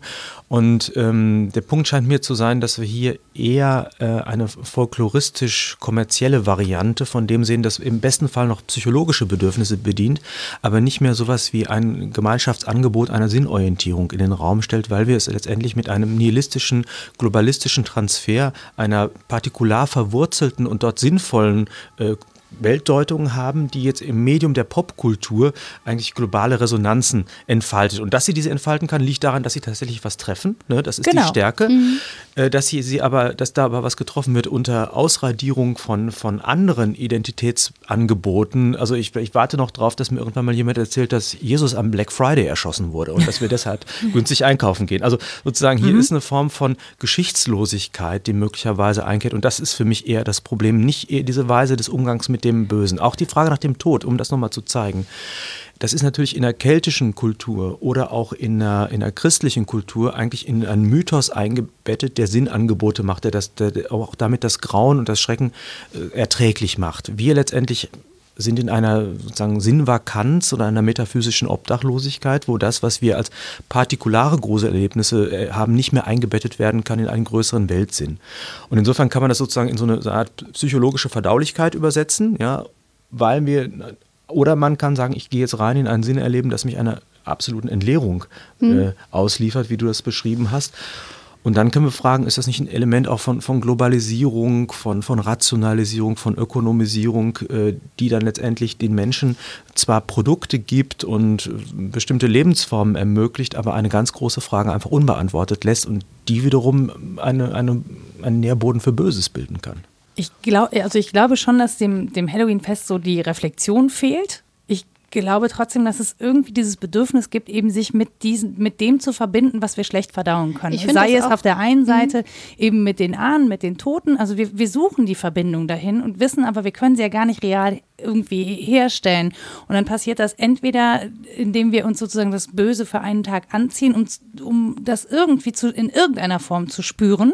Ja, es gibt ja Menschen, die leben äh, auch ihre Kostüme dann entsprechend und so, um das irgendwie, um da eine Verbindung hinzukriegen. Mhm. Und dann ist es aber doch so gruselig, dass es auch länger als einen Tag bitte nicht andauern mhm. soll und möglichst irgendwie ähm, in einer Form, die es uns angenehm macht oder eben. Äh, ne? Ich denke, du hast schon einen starken Punkt mit dem Humor angesprochen, weil der meistens in der Reflexion des Bösen fehlt oder zumindest abständig behandelt wird, weil es dann direkt auch so unangenehm wird und man mhm. die Frage stellen muss, wie viel darf und so weiter, kennt man ja.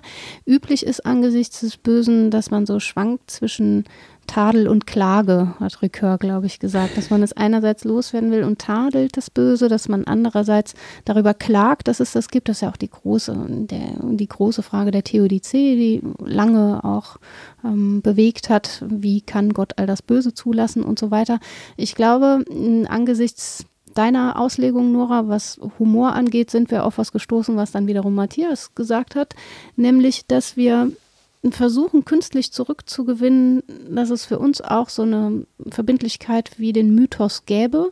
Wir sind aber im Zeitalter gebrochener Dialektik und können das immer nur punktuell herstellen. Hm. Wenn überhaupt herstellbar, dann ist es immer nur für einen Moment machbar mhm. und dann ist es uns wieder entzogen. Und daran krankt es, glaube ich. Also ich denke, dass das so eine Form der Lehrgeleistenheit ist, dass wir unser Zeitalter nicht mehr genau zu fassen kriegen, obwohl mhm. wir das gerne möchten und eigentlich auch bräuchten. Das ist also die kathartische Wirkung, um die geht es ja eigentlich, dass ich das mhm. Böse in, in, in, homöopathischen Dosen im Medium des Scheins nämlich irgendwie vorgeführt bekomme und mich, mich erschrecke und grusele. Ja, ich, ich, ich muss, es, muss, es, es, muss völlig einsichtig sein, also ja, aber es ist mhm. jedenfalls klar, das ist nicht real, aber es ist doch zumindest im Schein so bedrohlich, dass es in, irgendwas in mir auslöst, mhm. was mich dann, äh, Aristoteles, ja, ähm, dass ich dann sozusagen gereint ich bin von diesen Effekten. Und ich kenne das selber von mir, etwa im, im, im, wenn ich meine Examensprüfung anstehen hatte. Ich war immer im Kino und habe irgendwelche Actionfilme geguckt, weil ich dachte irgendwie da das, Dann das ist halt alles so nochmal los. Wie so ein Peeling für die Seele. alles, alles, rausgekratzt. Aber der, der Punkt ist tatsächlich, äh, Rita, das finde ich sehr, sehr stark. Ähm, wenn es dort keine äh, wirkliche, ähm, kein Gegenüber mehr gibt, das erfahrbar macht, das mich wirklich in Frage stellt. Ich finde einen unglaublich schönen Vers äh, von Peter Licht. Ich weiß nicht, ob der bekannt ist. Ja. Ja, ich war mal Cowboy, jetzt bin ich Buddhist. Ja, äh, äh, zeigt eigentlich, dass wir äh, Sinnentscheidungen wie im Karnevalsladen als Kostüme erwerben und vom einen in den anderen schlüpfen und mit jedem eine gewisse Unverbindlichkeit einnehmen. Und so scheint mir auch diese, diese Unverbindlichkeit des Springens von einem zum anderen, ja, einerseits ein, ein Ausdruck von Freiheit zu sein und zugleich aber auch eine, eine Enttäuschung und Frustration, weil das, was ich suche, letztendlich sich nicht findet, weil ich immer genau weiß, ich habe es mir selbst gewählt. Also ich gebe mich der Illusion hin, hier mit etwas anderem in Kontakt zu kommen, aber merke doch immer wieder, dass ich nur se mir selbst und meiner völligen Beliebigkeit begegne. Und das nährt so einen Gedanken, den ich gerade eben während des Gesprächs hatte, dass ich überlegt habe, naja, wir sind, wir, also bei uns hinterlässt es Hilflosigkeit. Also diese, diese Tat von Halle hinterlässt ganz viele Menschen hilflos. Und das ist ja auch eine Form von Lehre, dass man einfach, dass da was zusammenbricht von mir aus ein Weltbild oder auch die Illusion, man hätte Dinge unter Kontrolle, man könnte irgendwie den Lauf der Zeit kontrollieren. Ähm, da bricht einfach was zusammen und äh, man steht da in so einer Hilflosigkeit, man steht da vor so einem Nichts, wenn man zum Beispiel, wenn man hier in Köln sitzt, was hätte man tun können, um diese Tat zu verhindern? Ja, ne? also genau, der Zusammenbruch passiert eben nicht im Modus des als ob. Das ist das schon, das passiert real. Genau, ne? das passiert Während real. Während wir gewöhnt sind, dass Gewalt in, zwischen Buchdeckeln oder auf DVDs oder so irgendwie okay ist, weil sie dann reinigend sein kann und im Modus ist als ob ist das, wir können uns auch das äh, Kostüm eines Monsters anziehen, können es wieder ausziehen. Wenn das dann aber so ähm, statt hat auf einmal ähm, und passiert in der Welt, die wir teilen, dann wär, wirft das die Fragen auf, die sonst nur im Modus des als ob aufgeworfen hat. Wobei und dann, es ja. Ja, auch ein, ein Markt der Aufmerksamkeit für äh, attraktive Gewalttaten gibt. Also sagen ja. wir mal so, die Gewalt passiert natürlich täglich im Krieg, die bleibt namenlos, die bleibt mhm. gesichtslos. Ja. Die Grausamkeiten passieren rund um die Uhr, vier, mhm. vier Tage vorher. Ist, genau, und dann ein tun muslimischer wir so, als Deutscher diese in einer. eine Ja. diese eine Tat, Genau. das, das wirklich Schlimme, das jetzt so plötzlich da ist. Das ist, Das, die, ja. das ist auch, was mich ehrlich gesagt, ohne jetzt zu relativieren, ich habe gerade, ich glaube, schon einiges dazu gesagt zu unserer Verantwortung, aber vier Tage vorher war in Berlin jemand mit einem Messer mit einem muslimischen Ja. Hintergrund, auch in der Synagoge und der ist doch nicht mal verhaftet worden äh, und da gab es keine, scheinbar keine Haftgründe. Und wie gesagt, auch der Bundespräsident äh, würdigt jetzt die Synagoge, aber würd- würdigt nicht die, die Opfer, Opfer in der Dönerbude. Ja. Also diese Selektivität im Ja. Umgang ähm, ist sozusagen auch wieder ein Zerrbild einer politischen Instrumentalisierung dieser Ereignisse, die die anthropologische Dimension der Verstörung im Grunde ja unbeantwortet lässt. Also auch das, das macht mir ganz große Sorge, weil das ist nämlich der Punkt jetzt nochmal im Eichmann-Zeitalter und den Analysen von Günther Anders. Wenn die Dinge, mit denen wir umgeben sind, schreien könnten in Anbetracht der Schuld, moralisch, sozial, ökologisch, würden wir unser eigenes Wort nicht verstehen, weil die Dinge, wir sind räumlich und zeitlich entgrenzt von den Katastrophen unserer Lebensform. Ja. Es gibt immer wieder Versuche, das sichtbar zu machen, auch wieder strategisch diskutabel. Und ähm, wir tun so, als säßen wir irgendwie in, in, in einem friedlichen Land und, und, und, und äh, unter idealen Bedingungen und haben das große Privileg, durch unsere Lebensform all diese Grausamkeiten ausblenden zu können, auf denen auch unser Lebensstil beruht. Und das ist das, ist das, das Perverse. Und ehrlich gesagt ist das die Monstrosität, über die man meines Erachtens sprechen müsste. Das andere sind sozusagen dosierte Monstrositäten, die irgendwie mal aufploppen, aber möglicherweise sogar die Frage nach der großen Monstrosität ausradieren. Wo wir sozusagen kurzen Einblick in den Abgrund bekommen, aber dann sagen können, naja, das war ja eine Ausnahme. Ja, wir haben das ganz geschickt gemacht und das sozusagen in die Klinik und in die Museen geschoben, wo es hingehört. Und gesagt, entweder macht Kunst das, die muss uns erschrecken, äh, die darf gewaltvoll sein, da dürfen sich Menschen selbst verletzen. Wenn das auf der Bühne passiert, dann ist das sinnvoll oder dürfen verletzt werden, dann ist das Kunst. Ähm, Maggie Nelson hat da ähm, hingeguckt in ihrem Essay ähm, über die Grausamkeit von Kunst, finde ich sehr lesenswert und fragt auch danach, ob das denn so sein muss. Warum bleibt das so unbefragt? Ne? Mhm. Zitiert dann auch Nietzsche und so weiter. Ähm, oder wir tun es so in die Klinik und sagen, das ist pathologisch, aber es hat auf jeden Fall nicht so sehr mit uns zu tun. Es gehört an irgendeinen Ort und dass wir diese Orte finden, ist auch eine Aussage, dass wir sie politisch finden, aber auch gesellschaftlich, dass wir versuchen, das, damit klar zu werden, aber eben übersehen wollen, wo sie im Alltag sind, diese Orte. Also wir sperren sie in Bücher und bannen sie auf Leinwand und da soll das Na, Böse bitte sie- bleiben. wir Oder auf es, Bühnen. Naja, das ist jetzt so negativ formuliert, als würde es nur dahin gehören und als sei das nur eine Form, es loszuwerden. Ich glaube auch, dass es ein großes Feld ist, auf dem man ausspielen kann, was man zum Glück anders nicht ausspielt. Ja, Gott sei Dank. Ne? Ja, Zum also Glück, ich genau. finde es ganz schrecklich, wenn wir mit hypermoralischen Kriterien Das an, finde an ich ganz literarische furchtbar. oder Das gehört ästhetische dahin. Ja, Kunstwerke herangehen. Ja. Nein, aber Kunst kann eben auch mehr als das und es ist auch ähm, ja gerade der Grenzbereich, der interessant ist, da wo wir aufgescheucht sind, wo wir nicht denken, oh jetzt habe ich 10 Euro fürs Ticket bezahlt, dann ist es wohl okay, die Gewalt, die da dargestellt wird. Aber ich frage dich jetzt, Marita, ich würde als einen weiteren Ort, in dem wir das sozusagen akzeptieren und auch dosiert äh, zugeführt bekommen, die Nachrichten sehen. Also es ist wunderbar, so eine Art Mhm. Fall. Katastrophenpotpourri. Also da sitze ich Genau. auf dem Sofa und ich warm und gucke mir erfrierende Menschen in anderen Gegenden an und sage, oh, das ist Oder aber schlimm. Ertrinkende. Ertrinkende Ja, oder, oder ja. äh, Gesprengte. Äh, und da gibt es eben auch einen, einen schmalen Grad zwischen Voyeurismus. Also ich frage mich immer, was muss man eigentlich zeigen? Würden nicht etwa Wortnachrichten in vielen Fällen auch tatsächlich ausreichen und den Informationsgehalt erhöhen? Also ist das nicht auch so eine Art äh, dosiertes Abstumpfen bei gleichzeitigem Aufrechterhalten eines äh, Lärmpegels, das wir uns da sehr immer wieder antun, um in so einer Erregungsspannung zu bleiben? Auf jeden Fall. Ich neige dazu, das zu vergessen, weil ich das ähm, in Bildern tatsächlich nicht konsumiere. Ich lese nur Nachrichten. Aber ich gucke finde, das korrespondiert sehr Aber es schön ist genau so, ja. ja, zu dem, was, äh, was Herr Burchert eingangs gesagt hat, nämlich, dass, dass die Leute sagen, muss man jetzt schon wieder so ein Licht von der Synagoge anzünden? Also dieses, da, Naja, das hat in dem Fall ja ein, ein jüdischer Mitbürger gesagt, der schon vor Jahren nach Israel gezogen ist, genau deswegen. Weil Genau. er sagt, ich kann das halt nicht mehr ertragen. Genau, aber das ist ja auch eine Form, also das ist ja Ausdruck von Hilflosigkeit und das ist ja auch Ja. Ausdruck von, wir haben diese Hilflosigkeit, in der wir sind, auch akzeptiert. Also wir nehmen das sozusagen, äh, ich, es ist jetzt nicht wissenschaftlich begründet, es ist einfach ein Gedanke, den ich gerade äußere, dass, dass ich das Gefühl habe, viele Menschen angesichts der vielen Katastrophen und dieser ständigen Konfrontation mit Hilflosigkeit und. Jetzt verstehe Machtlosigkeit, was ja. daran zu die ändern, wollen irgendwo hin damit. Genau, die Ja. sagen halt irgendwann, okay, dann gebe ich halt auf, weil ich kann es eh nicht, ich, also ich bin Mhm. anscheinend in einem Dauerzustand der Macht und Hilflosigkeit gegenüber der Welt. Ich ziehe mich sozusagen auf mein Leben zurück, weil da kann ich irgendwie anpacken und alles andere, pff, was soll ich denn da machen? Und das bedeutet natürlich eine radikale Entpolitisierung. Man könnte fast eine Herrschaftsstrategie dahinter vermuten, dass ich natürlich, das Interessante ist ja, dass die, die Verwerfungen und die Probleme, die werden äh, sozusagen sozialisiert und die Profite, die aus dem Bösen entstehen, die werden privatisiert. Also wir haben sehr viel schlechtes Gewissen von Menschen im Hinblick auf ökologische Verwerfung und wir haben aber sehr viele Profiteure im ökonomischen Raum,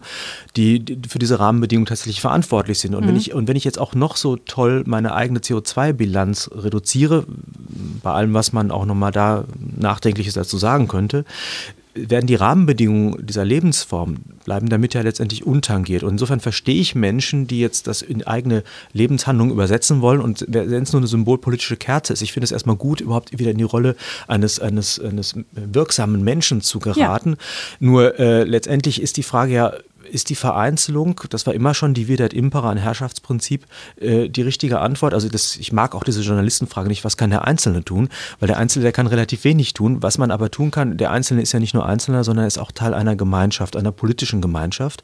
Und wenn eine Gemeinschaft einvernehmlich aufsteht und sagt, wir möchten diese Lebensform so nicht fortsetzen, mhm. dann entsteht daraus ein politisches Momentum. Also wenn Hannah Arendt, die ja dankenswerterweise von Ihnen schon so wunderbar zitiert wurde, sagt, Macht ist das einvernehmliche Handeln der viele, vielen und Gewalt ist der Einzelne gegen alle, der aber Gewaltmittel hat, die er gegen ihn wenden kann, ist eigentlich die Aufgabe, jetzt solche sozialen Missstände nicht in Form von, von Einzelhandlungen, sondern in Form von einer politischen Zusammenkunft und es auch aufeinander zugehens äh, möglich macht. Und da würde ich sagen, auch ein anderer Aspekt jetzt nochmal, wie wäre es eigentlich, wenn wir auch auf die Leute zugehen, die wir möglicherweise erstmal sehr schnell in der Schublade haben, weil ich tatsächlich nicht glaube, dass 20 Prozent der Bevölkerung Nazis sind, sondern weil sie möglicherweise aus Gründen eine Partei wählen, die mit dem Populismus spielt, die als Gründe legitim sind, nur als Gründe auch missbraucht werden, wiederum für politische, politische Agenda. Also da würde ich sagen, wie wäre es, wenn wir das Gemeinsame erst nochmal betonen? Denn das sind nämlich die Fragen nach Arm und Reich, das sind die Fragen nach Krieg und Frieden und das sind die Fragen nach, nach Liebe und Hass. Und da wären für mich äh, ganz viele Möglichkeiten, auch wieder zu einer Heilung der Gesellschaft zurückzufinden. Ich finde auch übrigens in dem Zusammenhang den Begriff Nazis ähm, nicht, nicht ganz korrekt angewendet, weil ich würde sagen, Faschisten oder fa zumindest faschistisches oder rassistisches das Gedankengut teilen und deswegen Faschisten und Rassisten wählen. Aber ich finde, wenn man Nationalsozialisten sagt, dann die sind halt nicht da gerade. Das, also Nationalsozialismus ist Eben, halt das meinte ich mit der Überbestrapazierung. Genau. Ich würde selbst Faschismus und, äh, und äh, Rassismus nochmal in Frage stellen. Also nur weil ich sowas wie vielleicht eine, eine äh, begründete Kritik an einer Migrationspolitik habe, das ist im demokratischen Spektrum legitim, das muss mhm. einer Diskussion zugeführt werden. Und ich finde tatsächlich diese Hysterie, diese Argumente per se in, in, in die faschistisch-rassistische Ebene zu bringen, so entgrenzend und es zeugt für mich eigentlich von einem ganz geringen Zutrauen in die Selbstheilungskräfte der Demokratie. Ja, das Bedürfnis ist ja zunächst zunächst mal gehört zu werden und auch sprechen zu können, glaube ich. Viele haben die, das Vokabular gar nicht, um auszudrücken, was in ihnen vorgeht. Und dann kommt jemand und gibt ihnen ein schönes, schlagkräftiges Vokabular, mit dem man sehr viel Aufmerksamkeit erringt.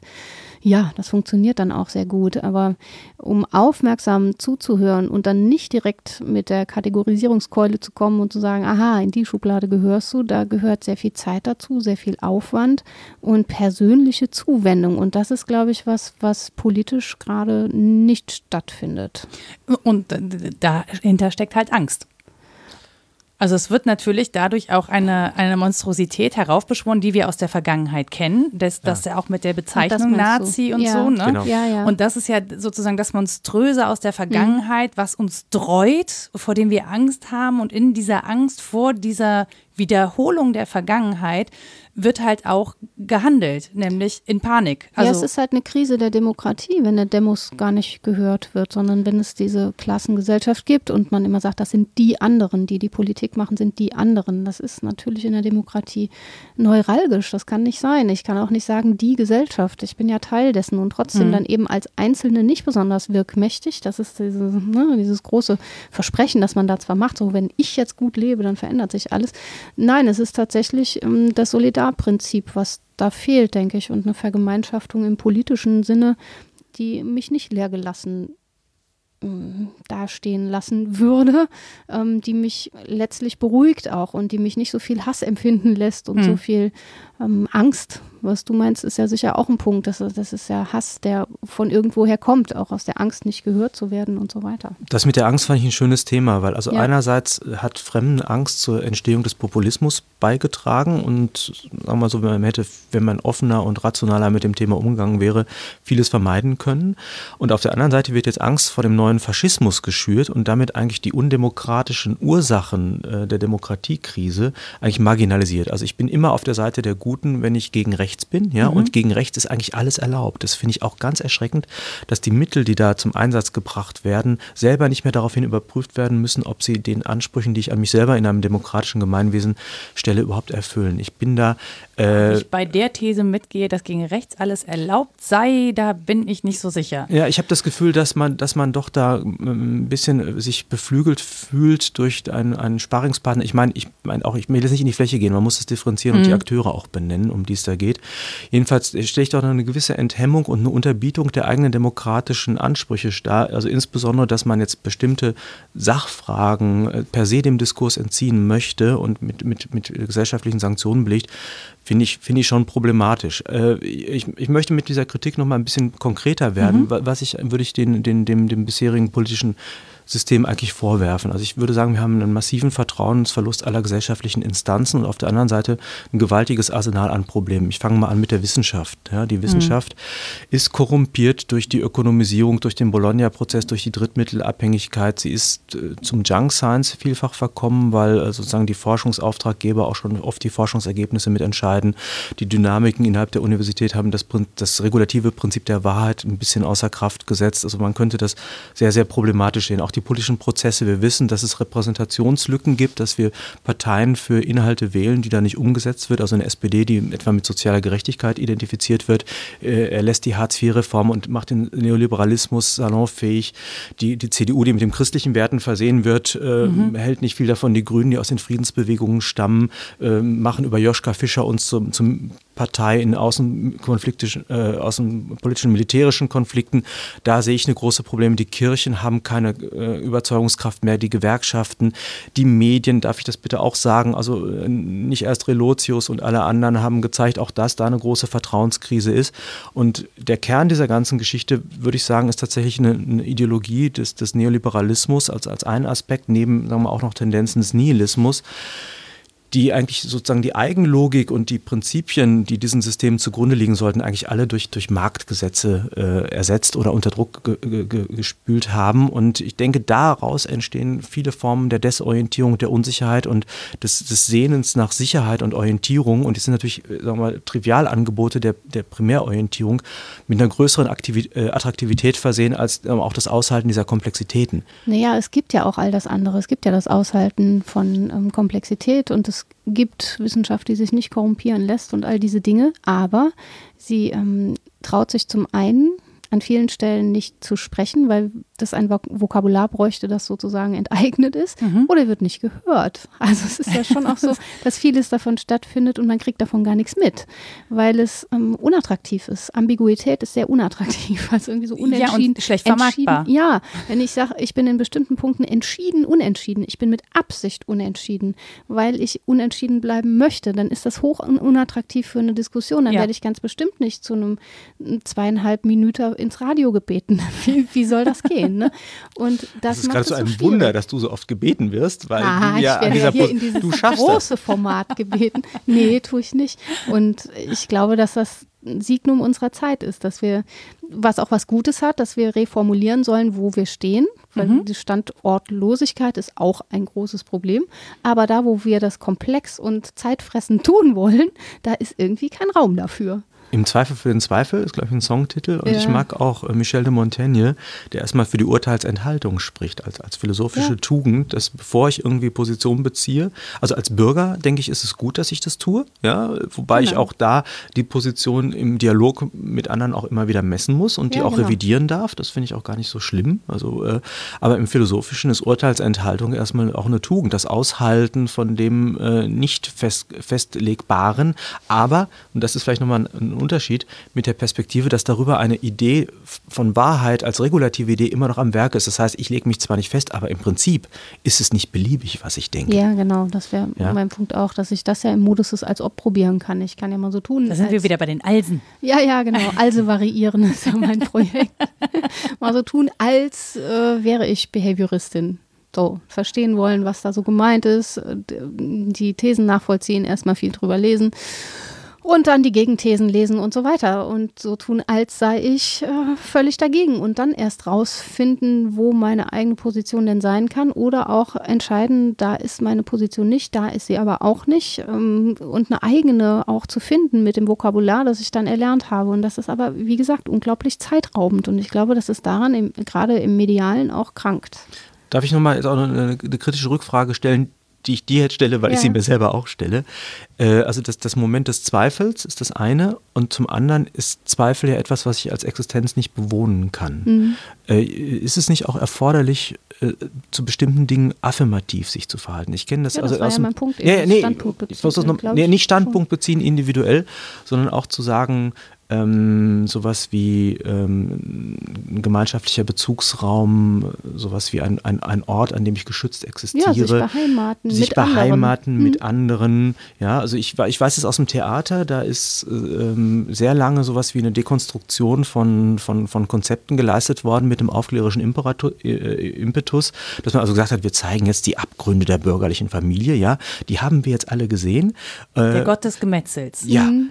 haben wir alles gesehen. Shoppen und Ficken. Ist ja, alles durch, aber das klingt gut. was ist denn, ist denn per se damit sowas wie eine ähm, Kraftquelle des, des Privaten, die sich in der, im Verhältnis der Generationen und der Geschlechter auch nicht nur kriegerisch begegnet, sondern auch erotisch begegnet oder äh, karitativ begegnet, ist das damit per se diffamiert. Also das heißt, wir haben jetzt sehr viel ähm, Moderne betrieben. Das heißt, wir haben das Überkommene befragt im Hinblick auf, auf seine, seine zerstörerische und repressive Dimension, aber haben wir uns damit nicht gewissermaßen dem Boden entzogen. Das ist wie bei einem Halloween-Fest, auf dem wir stehen können, um diese Kritik überhaupt zu, leist, äh, zu leisten. Und ähm, vielleicht könnte man sagen, ja, da ist gar kein Boden und wir haben das offengedeckt, dass da keiner ist. Oder es kann auch sagen, wir haben den Boden vergiftet, den wir uns äh, selber so nicht geben können. Denn äh, was die Kritik immer wieder braucht, ist, dass das, das zu Kritisierende vorweg gegeben ist. Aber Kritik selber bringt nichts hervor. Das ist, das ist das Ärgerlichste, dass Kritik keine Probleme löst, sondern erstmal Kritik ist. Und dann muss man im zweiten Schritt überlegen, was mache ich denn mit dieser ganzen Kritik und wohin will ich es wenden? Ja, was macht sie kaputt? Ne? Woran arbeitet sie sich ab? Ist da etwas, woran sie sich abarbeitet? Etwas, das ich eben nicht selbst schaffen kann, wo ich nicht sagen kann, und jetzt lebe ich mal Familie. So, ich habe nämlich beschlossen, das ist so und so. Und dennoch passieren ja diese Formen von Beheimatung und ähm, ja, gegenseitiger Pflege und so weiter, die finden ja statt, weil genau, mh, mm, weil es sein muss, das ist das eine, und auch weil dieser Wunsch danach da ist, weil genau dieser Hunger, glaube ich, sehr groß ist, aber sie haben wenig Artikulationsfelder und das wäre so mein Punkt. Angebote auch von, von kulturellen Formen. Wenig, wenig Wertschätzung, wenig ja. Anerkennung. Also bei Pflege im häuslichen Bereich sagt jetzt niemand mehr. Ja ah, ist aber toll, dass du es machst, sondern die meisten sagen, oh Gott, kriegst das mit deinem Beruf vereinbart, ist ja, ja furchtbar und so Warum weiter. Warum tust du dir das an? Du könntest dir doch Hilfe holen. Ja, genau. Und das ist dann schwierig, damit rauszukommen und zu sagen, nee, ich entscheide mich für dieses Modell, weil ich das wichtig finde. Ähm, das hat dann einfach weniger Lobby, denke ich. Aber ich möchte auch mal eine Lanze brechen für viele private und gute Angebote, die versuchen, Gespräch, Demokratie und Diskurs Natürlich, zu leben. Also hier in Köln gibt es ja die Veranstaltung Köln spricht, das demokratische Wohnzimmer, äh, wo Menschen aus den unterschiedlichsten Kontexten ähm, sprechen dürfen und sich der Kritik stellen und es eben einfach Regeln gibt des äh, Umgangs miteinander. Ne? Grob, grob, gesagt, be excellent to each ja. other und äh, das heißt halt, lasst einander ausreden und und und. Also das folgt schon Regeln, aber sprechen darf im Prinzip jeder und jeder darf auch äh, sagen, was er oder sie denkt, in einem geschützten Rahmen. Also das wird jetzt auch nicht alles die ganze Zeit live gestreamt oder so, sondern das findet halt im, auch natürlich in einem fröhlichen, gemeinschaftlichen Rahmen statt. Aber solche Angebote gibt es ja in vielen Städten. Ähm, äh, ich sage jetzt was Böses. Schön, aber Schön. Nee, das, ich sag's nicht, weil es gemein wäre. Aber ähm, es ist, ist, sozusagen ein kleines Pflänzchen, das letztendlich aber von der Wüste drumherum auch erzählt. Ähm, und sozusagen jetzt geht es nicht darum, das Pflänzchen nochmal zu betrachten, sondern einfach auch die, die, die Wüste zu betrachten. Die gibt es auch. Im besten Fall finden wir halt Weisen, den vergifteten Boden wieder zu bestellen. Dauert Genau. auch ewig. Ne? Ich- also ich Mutterboden ist was, was lange, lange wachsen muss. Ja. Aber ne, ohne dass wir das herstellen könnten, also wir können halt nicht irgendwo hinfahren und so und so viel Säcke ist Mutterboden Punkt. Das ist kaufen. der Das ist, wenn uns das entzogen ist. Wir kriegen das nicht, erst recht nicht im Modus des Kaufens, sondern das sind äh, so quasi natürliche Prozesse, die ganz lang brauchen. Aber dafür müssen Menschen Kultur, daher kommt das ja, ne, vom Ackerboden betreiben und auch eine Kultur des Sprechens neu anfangen, um Dinge wieder sagbar zu machen. Da glaube ich schon dran. Ja. Ist das Ich dachte ja auch nur, weil wir die ganze Zeit jetzt durch diese Wüste gelaufen sind, vielleicht mal so eine kleine Oase Eine anzubieten. Fata Morgana. Ja, Nein, nein, nein, nein, so. nein. Also, aber ich frage jetzt mal philosophisch, ist das nicht ein Problem der Moderne? Ja, klar. Dass sie grundsätzlich diesen, diesen, Der diesen Post Postmodell. und, und der Postmoderne, also erstmal der Moderne, dass Ja. also diese Selbstermächtigung des Subjekts, das dabei aus dem Blick gerät, äh, aus, aus welchen Kraftquellen, auf, auf denen sie beruht, sie eigentlich diese Ermächtigung zieht, dass ich dann aber plötzlich das Subjekt selber auch noch zerlege in der Postmoderne und es zer zergliedern lasse und zerfallen lasse in alles Mögliche.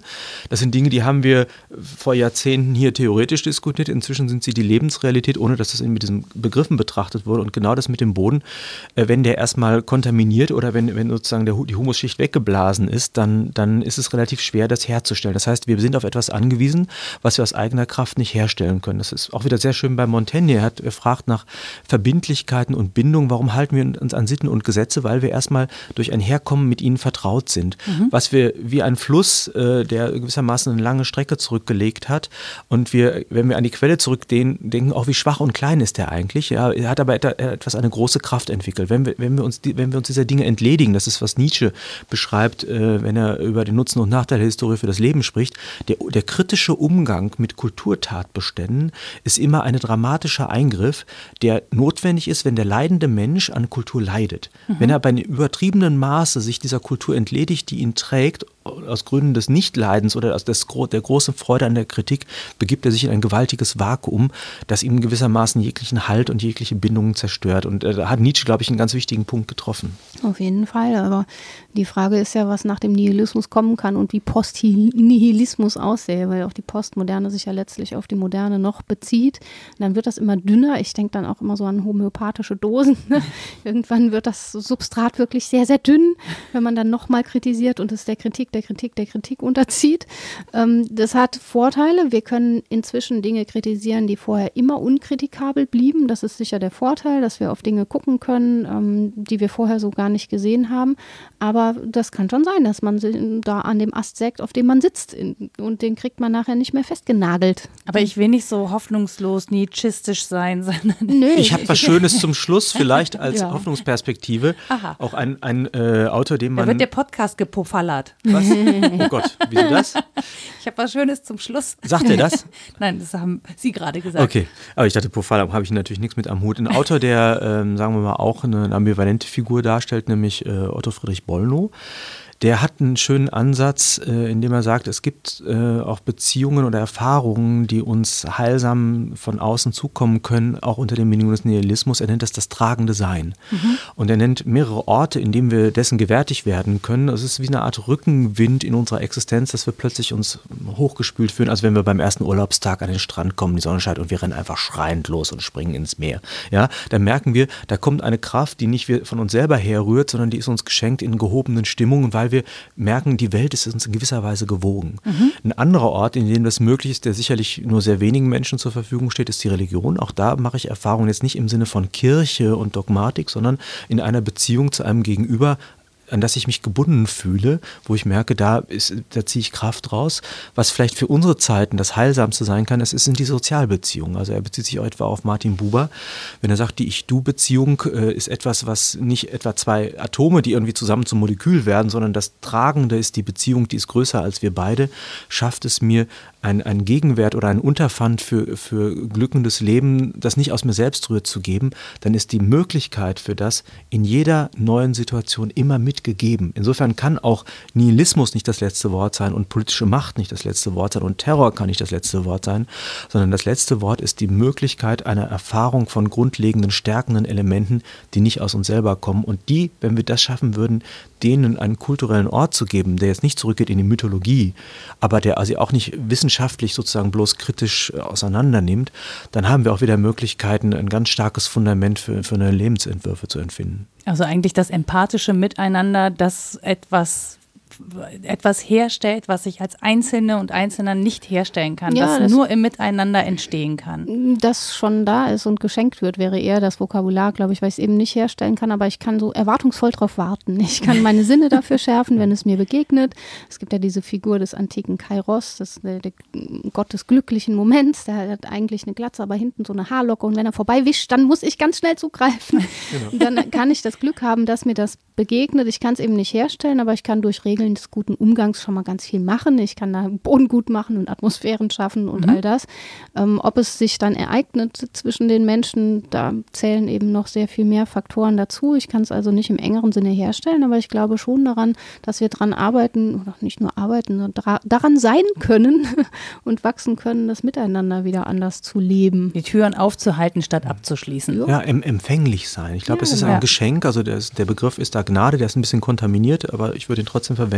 Dem Ganzen äh, folgt auch natürlich dann, dass sowas wie Schwäche und Verletzlichkeit äh, nicht nur Opfer nach sich zieht, sondern dass gerade aus der Verletzlichkeit Würde und Kraft entsteht. Ich bringe mhm. mal ein paar Beispiele. Etwa ein unbetretenes Schneefeld, äh, dem wir uns nähern, betreten wir mit, mit äußerster Scheu, gerade weil es so verletzlich ist und eine Kostbarkeit sichtbar wird. Oder einen schlafenden Menschen, ja, der, der ist umgeben von einem, gerade weil er so Verletzlichkeit ist, von einer Aura der, des Geschütztseins oder ein Raum, der voller Stille ist. Wenn wir da ein Gespür für haben, da werden wir nicht einfach drauf lospoltern Eltern. Und das Interessante ist, das sind nicht nur Beschränkungen und Zerstörung der Möglichkeiten, sich auszuleben, sondern immer ganz kostbare Geschenksituationen, an denen wir merken, dass Stärke auch Verletzlichkeit bedeuten kann. Mhm. Das ist doch schön. Dann würde ich mit diesem Schlusswort final ähm, euch die Möglichkeit geben für eure Literaturangaben. Ich glaube, Rita hat sogar mitgeschrieben. Ich habe versucht, ganz leise mitzuschreiben, äh, was Matthias gesagt hat, aber das kann er vielleicht auch selber. Und wir haben zum Teil das Gleiche gelesen, äh, ohne uns abzusprechen. Nämlich, was du auch eingangs sagtest, Nora, Hannah Arendt, Eichmann in Jerusalem, ähm, Friedrich Nietzsche, Jenseits von Gut und Böse. Ähm, Anders hast du genannt, Günther Anders, die Eichmann-Söhne. Dann gibt es eine ganz schöne Anthologie, Reklam von Christian Schäfer, Was ist das Böse? Philosophische Texte von der Antike bis zur Gegenwart. Da kann man sich dann angucken, wo das überall schon stattgefunden hat. Stegemann hast du erwähnt, wie heißt Moralfalle. das? Moralfalle. Moralfalle.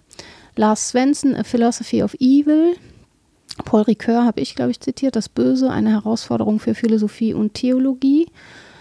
Ähm, das Philosophiemagazin hat 2018 eine Sonderausgabe herausgegeben, Was ist das Böse? Rüdiger Safranski hat auch daran gearbeitet, das Böse oder das Drama der Freiheit. Das mhm. haben wir angerissen, wir haben es nicht so genannt, aber letztlich geht es darum, ne? wie gehen wir mit Freiheit um. Und Maggie Nelson variiert diese These zur Kunst in The Art of Cruelty und die Montaigne-Essays hast Und Otto Friedrich Bollnow. Ähm, das Wesen der Stimmungen. Nicht das Wesen der Stimmung, ja. neue Geborgenheit. Ah, neue äh, Klingt ein bisschen kitschig, ist äh, hineingeschrieben in die Situation der Nachkriegszeit, passt aber wie, wie die Faust aufs Auge auch auf unsere Zeit, würde ich sagen. Ja, und er selbst, hast ja gesagt, ambivalente Figur auch. Ja, Was wir, wo wir, glaube ich, differenziert genug sind, äh, ja. Werk und Autor auch in genau. Spannungsverhältnisse zu sehen. Ne? Also wieder viel Lesestoff. Es wird ja jetzt dunkel draußen. Ne? Ja. Ihr könnt äh, euch mit dem Tee hinsetzen und euch mit dem Bösen beschäftigen. Vielleicht dann mal viel. Vielleicht ist es auch gar nicht mehr so gruselig, wenn man es. Obwohl, nee, also das ein oder andere, glaube ich, würde mir schon dann notfalls doch nochmal Monster AG gucken. Hinterher, so um ja. so wieder ein bisschen reinzuwaschen und lachen Katze, zu können. Katze. genau. So, wenn ihr uns noch was da lassen wollt zu dieser Folge, Fragen, Anregungen, Kritik, dann könnt ihr uns erreichen unter rita was denkst du denn.de oder nora was denkst du denn.de. Ihr könnt uns bei Twitter folgen unter wdd d-podcast. Wir haben eine Website, was denkst du denn.de und ihr könnt uns natürlich äh, abonnieren auf den verschiedenen Kanälen oder in euren Podcatchern und uns da gerne auch Bewertungen dalassen, damit andere Menschen entscheiden können, ob sie denn auch diesen Podcast hören möchten oder nicht. Ich danke Herrn Burchardt für seine Zeit, dass er ähm, auch, ob, auch in diesem unangenehmen sich hatte darauf eingelassen, mit uns zu reden. sich darauf eingelassen hat, ja, äh, mit uns zu reden. Ich habe Ich es sehr auch genossen, ja. Dank ja. sagen, es war ein Fest. Genau. Für mich natürlich auch. Ja. Und wir wünschen euch alles Gute und bis zum nächsten Mal. Tschüss. Tschüss. Tschüss.